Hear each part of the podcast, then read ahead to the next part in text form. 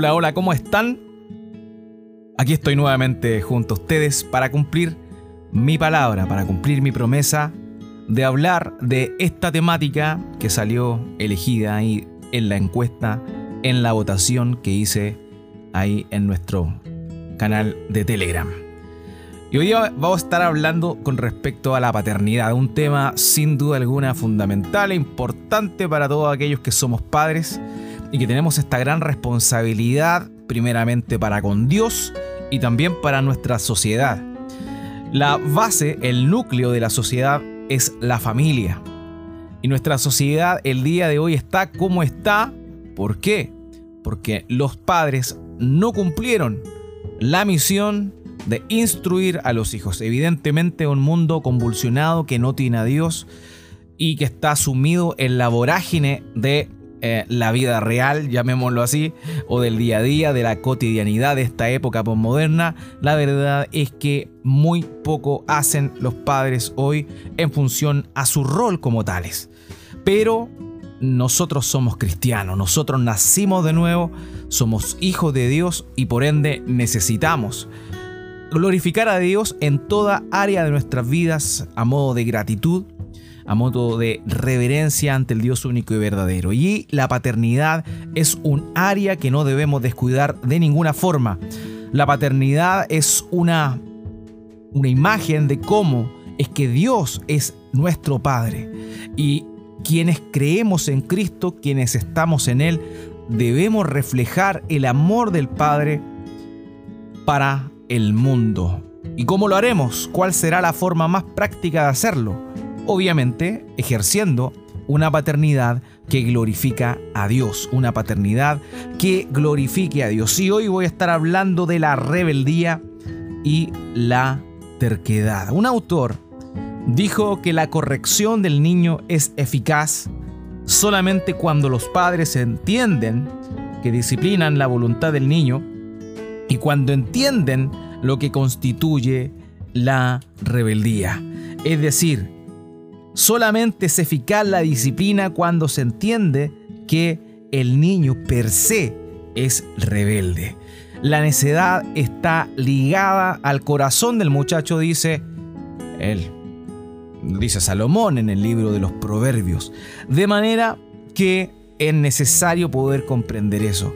Nuestros hijos tienen una tendencia a la rebeldía innata proveniente de su naturaleza pecaminosa.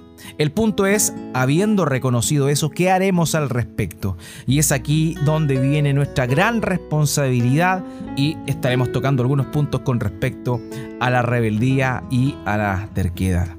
Queridos, sin duda alguna la crianza no es cosa no es cosa fácil para nada. Ahora bien, cuando estamos en Cristo tenemos herramientas que el mundo no tiene. Tenemos la palabra de Dios y es ella la que nos instruye precisamente en áreas como la paternidad, por ejemplo, de manera específica y particular.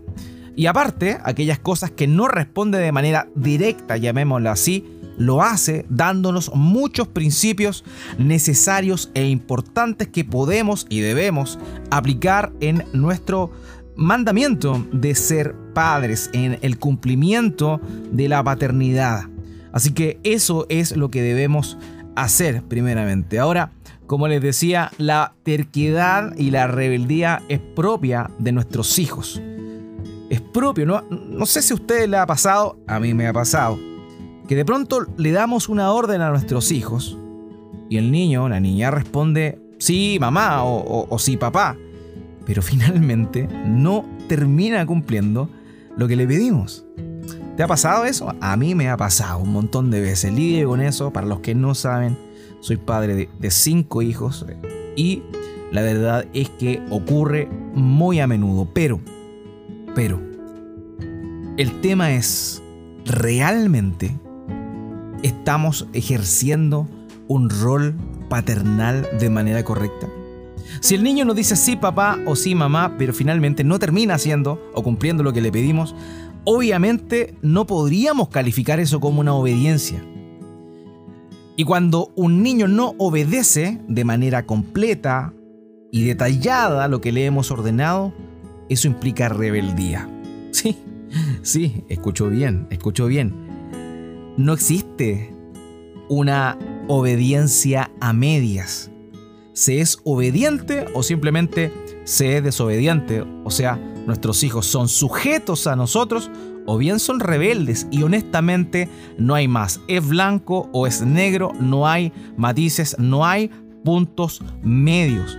Si nosotros le ordenamos a nuestros hijos hacer algo y comienzan a hacerlo pero no lo terminan, evidentemente eso constituye un acto de rebeldía.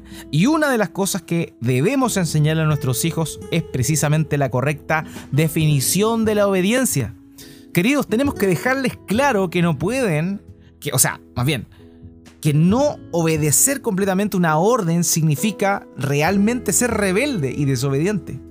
Realmente no existe una obediencia a medias. No, en la escritura, por ejemplo, nos encontramos con un caso emblemático, el primer rey de Israel, Saúl. En dos oportunidades seguidas, en el primer libro de Samuel, se muestra cómo éste se rebeló contra órdenes directas provenientes de Dios, a las cuales salen descritas en 1 Samuel capítulo 3 y capítulo 15 respectivamente. Primero, Samuel le había pedido que le esperara por siete días hasta que él llegara para luego ofrecer sacrificios a Dios, pero el mismo séptimo día, note bien, obedeció seis días, pero el mismo séptimo día cuando se iba a cumplir la, eh, lo que Samuel había dicho, Saúl se puso impaciente y ofreció el mismo los holocaustos. En ese momento llegó Samuel y lo descubrió. Y obviamente Dios le dijo que mejor era obedecerle que hacer sacrificios. Algunos días después, cuando atacaron el pueblo de Amalek, Amalek, Dios había dado una orden expresa de destruir por completo a este pueblo, incluso las posesiones que ellos tenían. Pero ¿qué sucedió?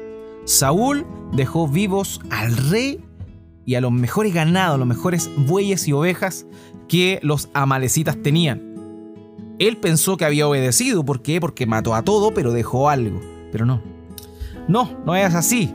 Él se había autoconvencido de que la obediencia parcial era aceptable delante de los ojos de Dios, pero honestamente no fue así. Por ese motivo es que Dios lo expulsó de la realeza, lo expulsó y lo destituyó de su reinado. Él se había convencido. Él estaba quizá acostumbrado a obedecer a medias. Y es ahí donde nosotros nos podemos preguntar, con respecto al padre de, Saúl, Cus. ¿Acaso no le había enseñado que obedecer a medias es desobedecer? Y ahí es donde debemos meditar como padres, queridos, amados. ¿Qué debemos hacer entonces nosotros con respecto a esto? Teniendo este antecedente de Saúl y también teniendo estos acontecimientos que día a día nos suceden, nos pasan. Y obviamente estoy hablando de la paternidad en función a aquellos que tenemos niños más pequeños. Pero note bien, no significa que aquellos que tienen hijos un poco más crecidos no tengan que aplicar estos conceptos. Todos los padres debemos aplicar estos conceptos. Ahora, ¿qué vamos a hacer? Lo primero, queridos, es enseñar que la desobediencia nunca es justificable. Saúl se justificó. Saúl se justificó. Es que te demoraste mucho. Es que yo pensé que el mejor del ganado era para el Señor. Es que el que yo creí, es que el que yo pensé no sirve de nada para justificarte. Los niños no tienen justificación. No se puede avalar la desobediencia, justificar la desobediencia. Y muchas veces nosotros los padres somos quienes justificamos eso y estamos promoviendo la terquedad del niño. Y esto obviamente proviene de una naturaleza caída. Esto no proviene de Dios, proviene de lo más oscuro del corazón de nuestros hijos. Eso es tremendo y es una gran verdad. En segundo lugar, querido, debemos ser responsables de enseñar a nuestros hijos que la obediencia parcial no es obediencia. Primero, no justifiquemos. En segundo lugar, enseñemos que la obediencia es correcta y completa. No existe obediencia medias. No se trata, aparte de enseñar solo verbalmente, sino que también tenemos que preocuparnos de vigilar que obedezcan de manera completa. Y ahí es un tema importante porque debemos comprometernos a vigilar el comportamiento de nuestros hijos y ver si realmente están acatando nuestras órdenes y si lo hacen de manera completa. Es decir, debemos vigilar el proceso que ellos realizan o que están haciendo cuando le damos una orden. Tenemos que vigilar que la cumplan a cabalidad. Pero eso requiere tiempo y por sobre todo requiere disposición de nosotros. ¿Ok? Eso es sumamente relevante que lo comprendamos. Ahora, un ejemplo. Si le pedimos a nuestro hijo que recojan sus juguetes, y recoge la mayoría, pero, pero sale a jugar de nuevo, y nosotros no le decimos que está incurriendo en una falta, si nosotros simplemente pensamos, bueno, pero, pero si le faltó un poquito, no, no importa, lo puedo terminar yo nosotros honestamente, si pensamos así, le estamos haciendo un tremendo daño a nuestro hijo. Estamos fallando a nuestros hijos y estamos fallando a Dios con respecto a instruir a nuestros pequeños en el temor y la amonestación y disciplina del Señor. Imagínense, hermanos, si nuestros hijos no nos obedecen completamente a nosotros, ¿cree usted que van a obedecer a Dios totalmente? Es imposible. Si no nos obedecen a nosotros, que somos sus benefactores más directos, ¿cómo van a obedecer a Dios? ¿A quién no ven? Así que hágase la idea y comprenda la importancia que tiene tu rol como padre, tu rol como madre a la hora de enseñar a nuestros hijos que la obediencia es completa, absoluta y que no debe haber eh, desobediencia mínima en la orden que le hemos dado. Pongámonos otro ejemplo, uno muy cotidiano en nuestros hogares. Hemos preparado la comida, tenemos vegetales, ensalada, pero nuestro pequeño no quiere comerse los vegetales. ¿Qué vamos a hacer? ¿Se lo vamos a dejar pasar?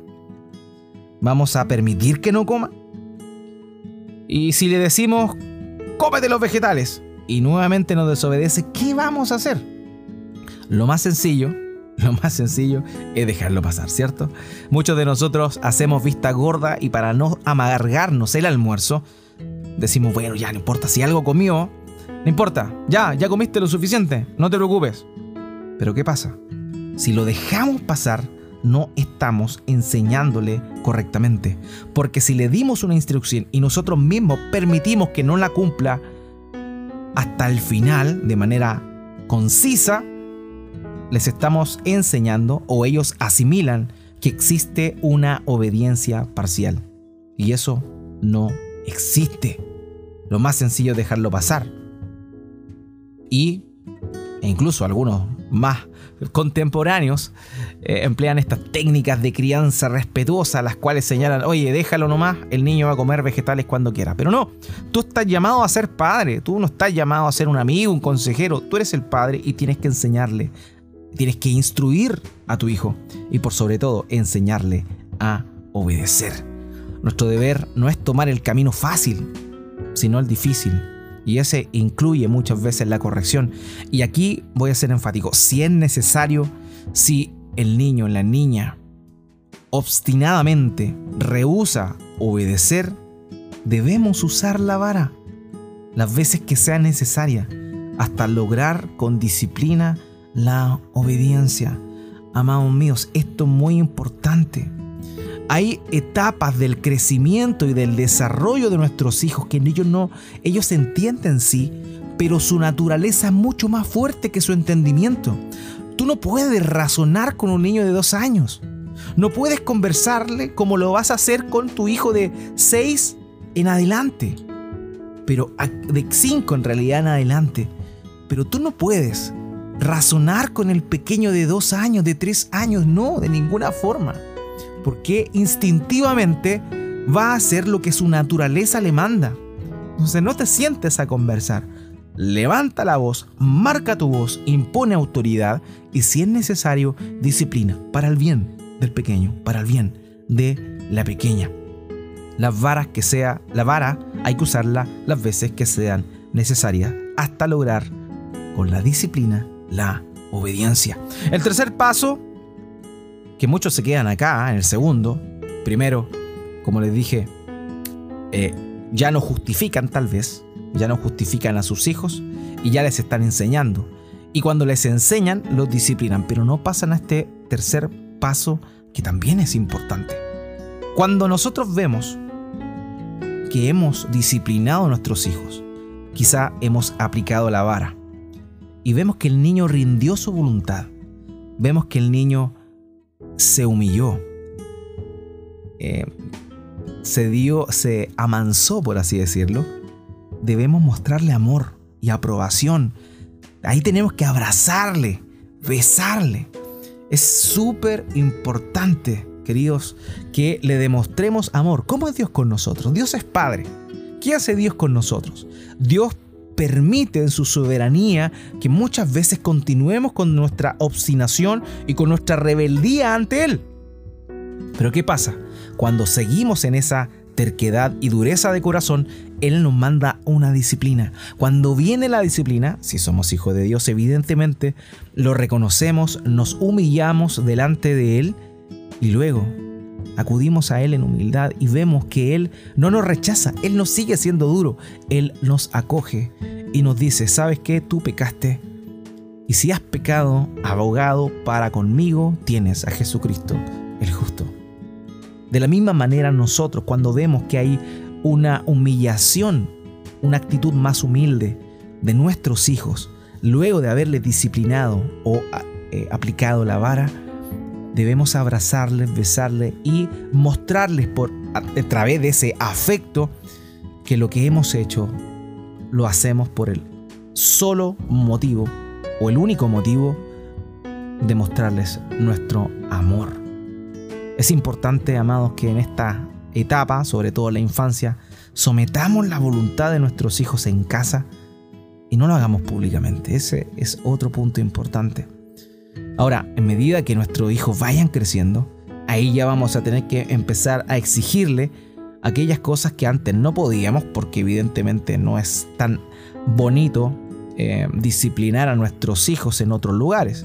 Lo hacemos cuando llegamos a casa, ya, pero en medida que el niño o la niña va creciendo, ya podemos empezar a razonar más con ellos y explicarle eh, que esto no, no debería ser así, ya tiene que empezar a entender la disciplina y en cualquier lugar, no solo en el hogar.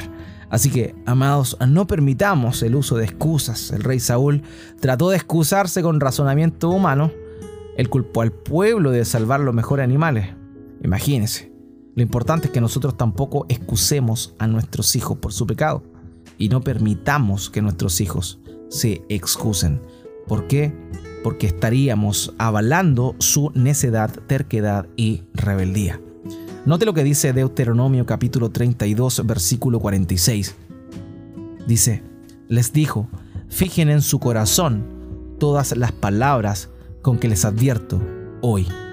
Ordenarán a sus hijos que obedezcan cuidadosamente todas las palabras de esta ley todas las palabras de esta ley. Nuestra responsabilidad, de la misma manera como lo fue para el pueblo de Dios en Deuteronomio, es fijar en el corazón de nuestros hijos y ordenarles, enseñarles a que obedezcan con precisión la palabra de Dios. No olvidemos eso, es nuestra responsabilidad. Nosotros somos los encargados de enseñar la obediencia. Tu hijo es desobediente, es tu culpa tu hijo es rebelde, es tu culpa. Tu hijo te hace pataletas, es tu culpa. Puede que al principio sea su instinto natural, pero si él sigue haciéndolo y tú no haces nada para cambiar esa situación, la culpa es tuya. Efesios capítulo 6, versículo 1. Hijos, obedezcan a sus padres en el Señor, porque esto es justo. Queridos, los hijos tienen que sujetarse, tienen que obedecernos a nosotros porque justo es lo correcto. Así debe ser. Así que, amados, no nos olvidemos de estos puntos importantes con respecto a la rebeldía de nuestros hijos. Primero, enseñemos que la desobediencia nunca debe justificarse. En segundo lugar, seamos responsables y enseñémosle a nuestros hijos que la obediencia parcial no es obediencia. Y en tercer lugar, luego que ellos hayan entendido la disciplina de nuestra parte por su obstinación y necedad, abracémosle y démosle amor a nuestro pequeño para que entienda y comprenda el verdadero amor de Dios manifestado en una paternidad como la del Padre. Que Dios les bendiga.